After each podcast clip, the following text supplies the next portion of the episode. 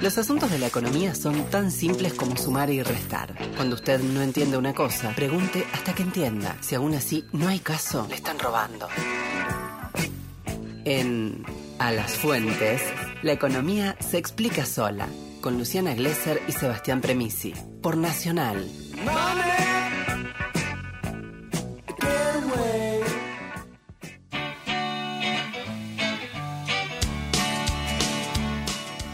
Nueve grados en Rawson, 0,5 en Gallegos. Uy, qué frío que hace. Sí, 7 grados en Ushuaia, 12 grados en la ciudad de Buenos Aires, en Perifollate, Premisi, porque estamos de estreno. Estrenamos columna de economía y así le damos la bienvenida a Josefina Grasso. Ella es investigadora del Centro Cultural de la Cooperación y ex subsecretaria de Programación Regional del Ministerio de Economía. ¿eh? Mirá si no va a tener data, data, relevante. a la fuente, así, así, a fuente de lleno. Hola, buen día, Josefina, ¿cómo estás? Buen día, Luciana, ¿cómo estás? Eh, buen día, Sebastián, también. Buen bueno, día. gusto compartir este espacio con ustedes. Acá lo mismo, decimos un placer enorme tenerte con nosotros. Y entonces, ¿no? A ver, rebote de la economía, incipiente repunte, correcciones al alza, ¿no? Del crecimiento del Producto Bruto Interno demencial, ¿no? Un 8% es bastante. Sin embargo, yo, a mí, la verdad es que mi día a día no me está cambiando mucho. sí, es una muy buena pregunta. la verdad que, digamos, eh, se trata de una recuperación, eh, teniendo en cuenta que muchos sectores ya se encuentran a niveles pre-pandemia.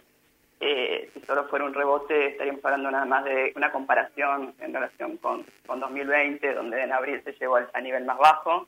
Ahora, la pregunta también es si esta recuperación se va a transformar en un crecimiento sostenido, donde vamos a empezar a ver reflejado en, en, en, en nuestra situación del día a día, en nuestros ingresos, digamos, esta, esta mejora del nivel de actividad. Pero déjenme un poquito que les cuente un poco cómo está el panorama hoy, digamos, para después volver sobre esta pregunta y a ver qué, qué nos falta, ¿no? Sí, dale. Eh, lo primero que quiero mencionar es que esta recuperación económica es gradual y heterogénea. Eh, digamos, los sectores de, de, bienes, digamos, que vienen creciendo más rápido que los de servicios, que fueron claramente los más golpeados por, por la pandemia, claramente los sectores ligados al turismo, como la gastronomía, hotelería, el transporte, la parte de industrias culturales, eh, bueno, fueron las más afectadas. Eh, acá, digamos, en ese marco, digamos, la industria fue el que fue una de las principales impulsores de la actividad económica, está haciendo hoy con un crecimiento en junio del 19% y, y, y 10% contra mayo pasado y está superando incluso los niveles prepandemia. Eh, ahora, si uno ve qué sectores están impulsando esta, esta recuperación, digamos, claramente se ve que el sector automotriz, de maquinaria y equipo, eh, y los que son eh, insumos para la construcción, que son llamados minerales metálicos, son los que están liderando este, este repunte. Eh, y uno empieza a ver un poco eh, qué pasa con estos sectores, ¿no? Me parece que sería interesante también tener un, poco un recorrido, como para que, para que, para que tengan claridad también la audiencia. En el caso de maquinaria de equipo, claramente la maquinaria agrícola es la que está traccionando. Acá tiene que ver obviamente con que el sector agropecuario le ha ido muy bien con la suba de los precios internacionales, de los commodities, y también con cierta dificultad del sector agropecuario para dolarizar su cartera, entonces invierten en maquinaria, ¿no? como un resguardo de, valor. Eh, por el lado del sector automotriz, ahí eh, un poco se habló, eh, Nadia planteó un poco algunos temas que estaban apareciendo en el sector, este, el sector, digamos, viene, viene creciendo muy fuertemente, de hecho, se está proyectando para este año unas 450.000 eh, unidades de producción nacional. Ahí, eh, perdón que te interrumpa, porque sí. el sector automotriz o automotor eh, viene cobrando protagonismo por estos números que vos estás eh, planteando, pero también como interlocutor empresarial frente al gobierno. Digo, esta semana como ponderan mucho al, al CEO de Toyota, por ejemplo, y hay como una idea de incrementar las exportaciones del sector. Eh... Bueno, ahí te comento un poco, eh, el sector tuvo, tuvo un, digamos, hay, un proyecto de ley para beneficiar, obviamente, para generar unas mayores inversiones del sector, pero tuvo un beneficio el año pasado para los automóviles que fue que los derechos de exportación, digamos, la retención y que se le cobran al sector fueron a cero para las exportaciones incrementales. Eh, y eso fue un beneficio, de hecho, y, y, está teniendo resultados en el sector. De hecho, están aumentando las exportaciones también en, vinculado a esta, a esta, a esta, esta política, digamos, del gobierno de bajar las retenciones al cero, solamente para aquellas exportaciones incrementales, es decir, para aquellos autos que exportaban más autos que en relación con 2020. Para eso tenía beneficios, iba, iban a cero. Si no, el resto está pagando 4,5%. Eh, pero lo otro que quería mencionar es que en el sector, digamos, eh, hubo dos, dos elementos también que están jugando. Uno es, obviamente, sí, el tema de la pandemia, de cuidarse, ¿no? Eh, y algunas plantas, digamos, eh, está habiendo todavía contagios y, esto afecta un poco el tema del personal y también genera cierta reticencia o eh, como una visión más conservadora por parte de las terminales de por ahí aumentar turnos, digamos, ellos por ahí podrían aumentar un turno más, pero no lo están haciendo porque todavía la, pandemia está superada. Y el otro punto que aparece es lo que mencionó Nadia, que es el tema de, eh, digamos, de los eh, semiconductores, que es un tema que apareció, digamos, que a nivel mundial, la, problemática, eh, pero digamos que Argentina no se ve tan afectada por ahí como Brasil y México. No obstante, sí tuvieron que, las, las terminales sí tuvieron que, eh, revisar un poco las proyecciones, sobre todo eh, Toyota, eh, Estelantis, que es una fusión, bueno, que surgió el año pasado con la fusión de, de y Peugeot, y también Ford. Eh, pero, digamos, en ese sentido, digamos, el tema fue que eh, con todo el con todo el parte de la pandemia eh, se dejaron de digamos, todas las plantas estuvieron paradas, se dejaron de producir, empieza a repuntar el sector automotriz, estos semiconductores también son demandados por la industria electrónica y esto, digamos, funcionó un cuello de botella, digamos, no hubo capacidad de la oferta para poder abastecer las necesidades o esta, creciente demanda, ¿no? esto fue un poco lo que sucedió. Eh, y la otra cosa interesante, digamos, por el sector automotriz que quería mencionarles es que em, frente a esta situación y crecimiento, digamos, del sector, hoy por hoy los autos nacionales eh, tienen más participación que los importados.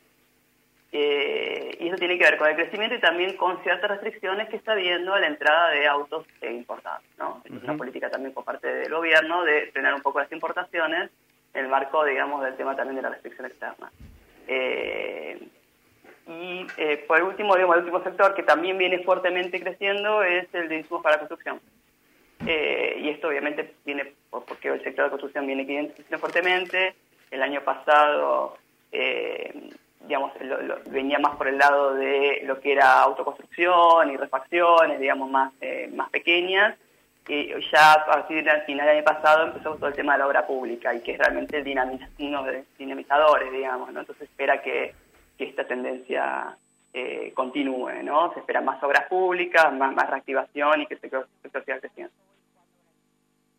Eh, Josefina, ahí nosotros recién decíamos que eh, en relación al, acuerdo con el Fondo Monetario, la vicepresidenta avalaría esta cuestión de los 10 años, pero que empieza a correr una vez que la Argentina llega al nivel de su PIB del 2018. Ahora estamos en una situación prepandemia 2019, para ponerle un, número, digamos, ¿cuánto nos falta para recuperarnos así más robustamente? Y ahí me parece que es muy importante, digamos, el rol de la política pública, ¿no? Me parece que en ese sentido, digo, hay, que rescatar que, todo el paquete de medidas que, el año pasado el gobierno puso, eh, puso, puso, en marcha, digamos, y la disponibilidad, digamos, fue, muy relevante para sostener un poco la actividad productiva, ¿no? Eh, claramente todo el tema del, del, ATP primero, el programa de asistencia al trabajo de la producción, eh, que realmente ayudó mucho a los sectores críticos, digamos, eh, evitando que, que, cierren también muchas empresas, pudiendo, digamos, la, esta asistencia era pagarle parte de los salarios a los trabajadores, y continuó un poco con el, con el repro, obviamente que la, la cuantía digamos, de asistencia es menor y son menos, menos empresas, pero también la situación económica mejoró acá me parece que es muy relevante el rol de la política pública para consolidar esa recuperación. ¿no? Eh, me parece que ahí eh, hay algunas hay algunas iniciativas, digamos, algunos proyectos de ley que están dando vueltas, como como el de, bueno, el que se mencionó también en, la, vez pasada, en el programa pasado, la ley de fomento de la industria motriz, eh, también está la ley de electromovilidad, eh, Hubo también, digamos, hace, hace poquito, bueno, a principios de año salió este régimen de fomento de inversiones para la exportación. Hay algunas cosas, digamos, falta todavía, obviamente, y es importante ahí el rol para, para robustecer y para, para consolidar este crecimiento. Sin ello me parece, un poco más difícil. De hecho, digamos, si uno mira también los datos de empleo, no, no, crecieron tanto como la actividad económica. Y, esto, digamos, hay, hay, digamos, esto tiene que ver en parte porque, bueno, digamos, tenemos, tenemos que tener en claro que la, economía viene creciendo, pero veníamos de tres años, eh, digamos, de caída consecutiva, ¿no?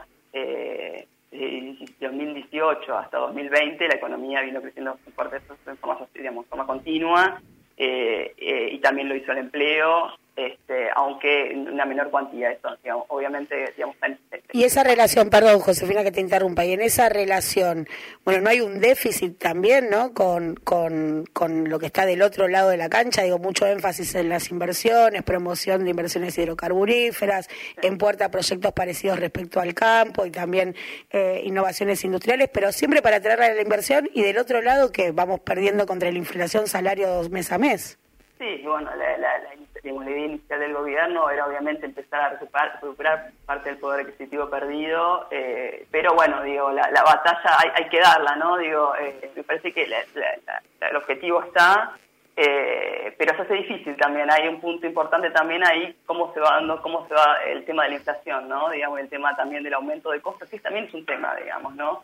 de hecho, bueno, eh, el año pasado también con todas las superficies internacionales tuvo cierto impacto, digamos, y este año también, en, los precios internos, ¿no? Entonces tenemos combinaciones de cosas que se, nos, se van dando que hacen que digamos, la idea de, o el objetivo de empezar a generar una aceleración de los precios internos, digamos, de la inflación, se complejiza. ¿no? Este, y también esta inercia, digamos, por parte también esta adaptación que tienen las, em-, los empresarios también de, bueno, hubo parte también que tiene que ver con que se perdieron, eh, digamos, la renta del año pasado, eh, la actividad cayó mucho, perdieron un montón de rentabilidad y hoy está recuperando también márgenes. Entonces también hay algo de eso, hay que ver hasta dónde llega y yo creo que también es importante que se vaya monitoreando. Eh, así que, bueno, ese sería un poco también uno de los temas que, que que, preocupa ¿no? a todos. Este, la recuperación por ejecutivo, porque también es el que va a llevar a, la recuperación de la actividad económica a través del consumo. ¿no? ¿Alguna cosita que haya quedado suelta por ahí en la hoja de cálculo, José? No, yo creo que es eso, digamos, me parece que la, eh, digamos, a ver, eh, para cerrar un poco la, idea es, me parece que, digamos, volviendo un poco a la pregunta inicial, yo creo que eh, estamos en proceso de recuperación, eh, que bueno, obviamente todavía no se están viendo ni, ni, grandes inversiones, ni tampoco eh, el empleo, esta, cosa que es importante también, ¿no? que el empleo acompañe. Eh, también estamos en un periodo electoral, eso también influye, eh, pero me parece que, digamos, me parece que es importante el rol activo, digamos, de la política pública, ¿no? Acá para, para poder consolidar ese proceso. Me parece que es como, como es relevante eh, y, un poco salió el otro día también el anuncio, digamos, de esta, de esta eh, este plan, digamos, industrial, de, digamos, que quieren, que quieren llevar adelante el gobierno a través de un proyecto de ley, donde, en el marco del Consejo Económico y Social, donde, bueno, eh, la idea es también que estén todas las partes, ¿no? Eh, trabajadores, los empresarios y, digamos, y, el sector público a fin de, de, trazar una hoja de ruta, ¿no? Impecable, ¿eh? qué bien que nos hace entenderla. Muchísimas gracias por tu aporte. Nos encontramos acá para seguir compartiéndonos los sábados, José. Bueno, muchas gracias, Luciano, y un saludo, Sebastián. Gracias por todo. Gracias a vos.